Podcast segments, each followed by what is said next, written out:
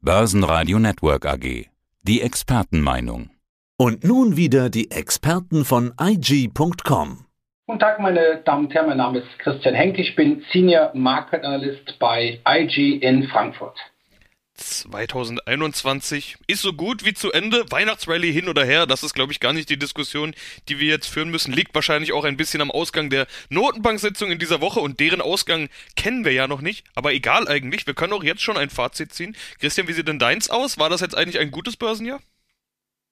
Ich will es mal so sagen, es war ein schwieriges, aber bislang doch sehr erfolgreiches Börsenjahr.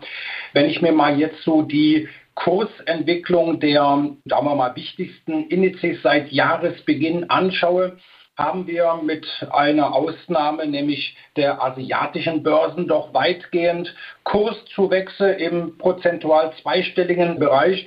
Natürlich muss man hier sagen, dass aktuell der Sieger in diesem Jahr wohl die Börse in Wien ist, gefolgt von der Börse in Paris. Aber natürlich auch die Wall Street kann aktuell überzeugen. Es sind ja noch gut zwei, drei Wochen bis Jahresultimo. Der DAX aktuell so zwischen 13, 14 Prozent im Gewinn kann man letztendlich unterm Strich auch zufrieden sein als Anleger. Ja, Jahresausblick 2022. Wir wollen natürlich nicht nur auf die nächsten ein, anderthalb Wochen, viel mehr ist es ja schon gar nicht mehr schauen, sondern darüber hinaus. Die Zinsen, zumindest in den USA, werden ja höchstwahrscheinlich nächstes Jahr steigen. Bedeutet das dann raus aus Aktien, rein in Anleihen? Ist das eine Tendenz, die die Folge sein könnte? Man muss ja sagen, solche Reaktionen haben wir schon gesehen. Also wäre das das Ende von Tina? There is no alternative?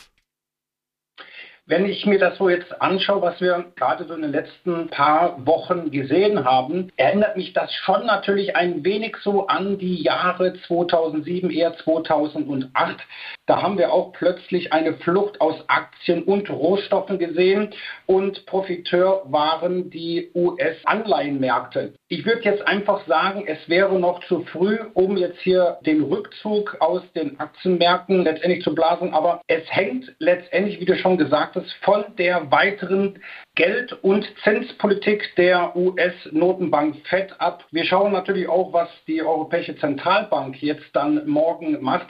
Aber letztendlich sollte natürlich der Anleger genau jetzt sich das anschauen, ob wir vielleicht doch nicht im laufenden Jahr nicht jetzt direkt am Anfang, aber vielleicht doch im Verlauf des äh, kommenden Jahres eine Art Asset-Allokation sehen. Das heißt also wirklich raus aus Aktien rein in Anleihen. Die Aussagen, die Aussichten, was das angeht, sind aktuell unsicher, weil wir haben nicht nur die Inflationssorgen, wir haben nicht nur das äh, ja, vielleicht die Ausweitung des Taperings in den USA und mögliche Zinserhöhungen, vielleicht sogar schon im Mai des kommenden Jahres. Das sind natürlich Unsicherheitsfaktoren, die wir natürlich als Anleger genau beobachten sollten. Egal was passiert im DAX, wird dieses Jahr auf jeden Fall noch ein positives Jahr. Also ein Crash lese ich jetzt einfach mal aus. Das war das Einzige, was die Stimmung noch verderben könnte. Stand jetzt zweistellig, du hast es gesagt, rund 14% plus Stand heute sind es im DAX. Was geht nächstes Jahr? Ja, wenn wir uns jetzt natürlich so die wichtigsten Aktienmärkte anschauen, sieht es unterm Strich eigentlich aus der charttechnischen Perspektive doch weiterhin unverändert gut aus. Die langfristigen Aufwärtstrends sind intakt. Speziell jetzt was den DAX angeht, da sehe ich so jetzt seit einigen Monaten eine sogenannte Handelsspanne, eine Art Seitwärtsphase, die recht im Big Picture auf Monatsbasis doch recht groß ist, nämlich zwischen 14.800 auf der Unterseite und oben das jüngste Allzeithoch bei rund 16.300. Da zwischen tummelt sich der DAX im Augenblick. Das heißt also, wenn wir jetzt davon ausgehen, dass wir weiterhin keine richtigen Anlagealternativen hätten, also im Konjunktiv gesprochen, und der DAX bricht aus dieser Handelsspanne nach oben aus, da kann es natürlich ganz schnell in Richtung 17.000, eher 17.400 gehen was auch so per Saldo mein Kursziel für das kommende Jahr ist. Ich glaube, auch wenn die US-Notenbank jetzt im kommenden Jahr an der Zinsschraube dreht, da stellt sich natürlich die Frage, wie oft macht sie das? Und letztendlich, wie reagieren die Anleihemärkte darauf? Das wird letztendlich, glaube ich, der Knisus Knaxus, das wird die spannende 100.000 Euro Frage im kommenden Jahr sein. Aktuell Heute sieht man ganz einfach, wir haben intakte, sehr schöne Chartbilder bei den Aktienmärkten.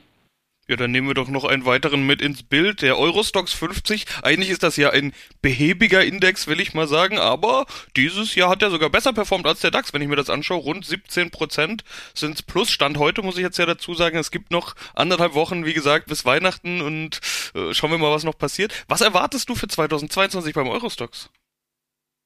Ja, wenn ich mir den Eurostox im sogenannten Big Picture anschaue, das heißt also hier schaue ich mir die Kurshistorie von 1999 an beginnend. Also da haben wir schon genügend Datenmaterial, um auch eine ja, ich sage jetzt mal, eine Prognose für die kommenden Monate abzuleiten. Da sieht man ganz schön, dass der Eurostox 50 aus einer mehrjährigen Seitwärtsphase, wir sagen dazu in der Chartsprache Handelsspanne nach oben ausgebrochen ist und ja, letztendlich haben wir hier noch eine wichtige Marke, die es jetzt noch so jetzt hier im Dezember, also auf Monatsbasis zu knacken gilt. Das ist das 61,8% Fibonacci-Niveau bei 4082. Und dann, wenn wir das jetzt auch noch in den letzten ein, zwei Wochen des Börsenjahres 2021 schaffen, dann kann es in Richtung 4600 gehen und dann wäre sogar hier noch Aufwärtspotenzial. Das heißt nämlich, hier könnten wir das Allzeithoch bei 5522 aus dem Jahr 2000 ansteuern. Also der Eurostox 50, der, wie du schon gesagt hast, relativ behäbig war und eigentlich immer doch das Nachsehen hatte, der könnte 2022 nochmal gut durchstarten. Hängt aber auch alles, wie du schon gesagt hast, ein kleines bisschen von der Wall Street ab. Nach wie vor die Leitbörse. Im Dow Jones sehen wir auch rund 17% plus für das Jahr. Der läuft ja seit Jahren schon gut. Die US-Märkte waren eigentlich immer die Märkte, die das Tempo vorgegeben haben, äh, die das Maß aller Dinge waren. Ist da eigentlich irgendwann mal das Ende der Fahnenstange erreicht, zumal wir ja über mögliche Zinsanhebungen sprechen? Ja, wenn ich mir da natürlich jetzt das genau anschaue, da ist es in der Tat so, dass wir ja so Richtung 4800 uns orientieren. Das heißt also, dass wir schon in Richtung der oberen Trendkanallinie uns bewegen. Das heißt also, der S&P bewegt sich seit dem Jahr 2012 in einen Aufwärtstrendkanal. Also im Grunde mit einer kurzen Unterbrechung im Corona-Jahr 2020 sind wir eigentlich weiter im Aufwärtstrend. Aber diese besagte obere Trendkanallinie, die auch schon mal im Jahren 2014, 2015 doch ein sehr massiver Widerstand war, da steuern wir jetzt drauf zu. Und wenn wir diese Widerstandsmarke erreichen, würde es mich also persönlich nicht wundern, wenn wir da vielleicht auch äh, mal eine etwas kräftige Korrektur sehen. Letztendlich habe ich schon eingangs gesagt, mit Ausnahme des österreichischen und französischen Aktienmarkts hat ja die Wall Street, hat der S&P, hat ja der Nasdaq, diese Indizes konnten ja auch mit äh, gut Kursgewinn von über 25 Prozent doch sich sehr gut entwickeln. Also, und das jetzt schon die, die letzten, ja, man kann im Grunde sagen, die letzten acht, neun Jahre. Also, wenn es da mal zu Gewinnmitnahmen, wenn es da mal zu einer Korrektur kommt, dann dürften wir uns darüber letztendlich nicht wundern wenn es denn mal eine echte Korrektur gibt. Da hat man dieses Jahr ja vergebens drauf gewartet. Es gab immer mal wieder hier und da Minus, aber diese typischen 10% oder ein zweistelliger Rücksetzer, Korrektur, eine echte Korrektur eben, wie man es normalerweise mal im Sommer erlebt oder im Mai, Sell in Main, Go Away oder auch im Oktober, dem Crash-Monat, das ist zwar etwas übertrieben, aber das sind immer die Monate, wo es normalerweise mal runtergeht. Alles in diesem Jahr ausgeblieben, aber nicht bei Einzelaktien. Da muss man sehr wohl sagen, hier und da gab es echte Korrekturen. Manche sind auch jetzt noch im Minus. Wollen wir mal über Minusaktien sprechen? Welche Aktien könnten denn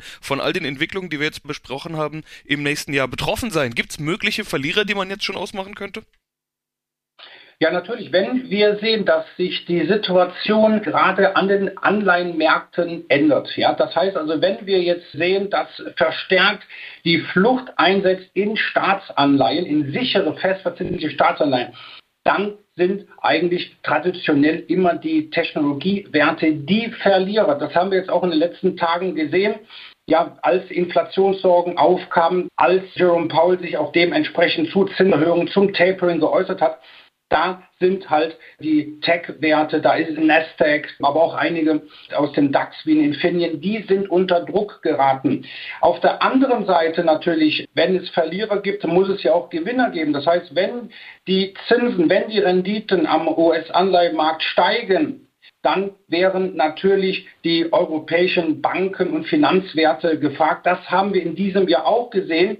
wo dann mal eine Deutsche Bank durchgestartet ist oder mal eine ING oder BNP Paribas.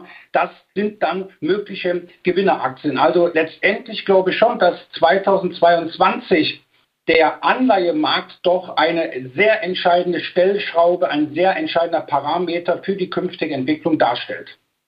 Ja, es bleibt spannend, uns gehen die Themen nicht aus, habe ich gemerkt. Christian Henke, vielen Dank für deine Einschätzung. Sehr gerne. Das war der Podcast von IG. Börsenradio Network AG. Das Börsenradio für Broker.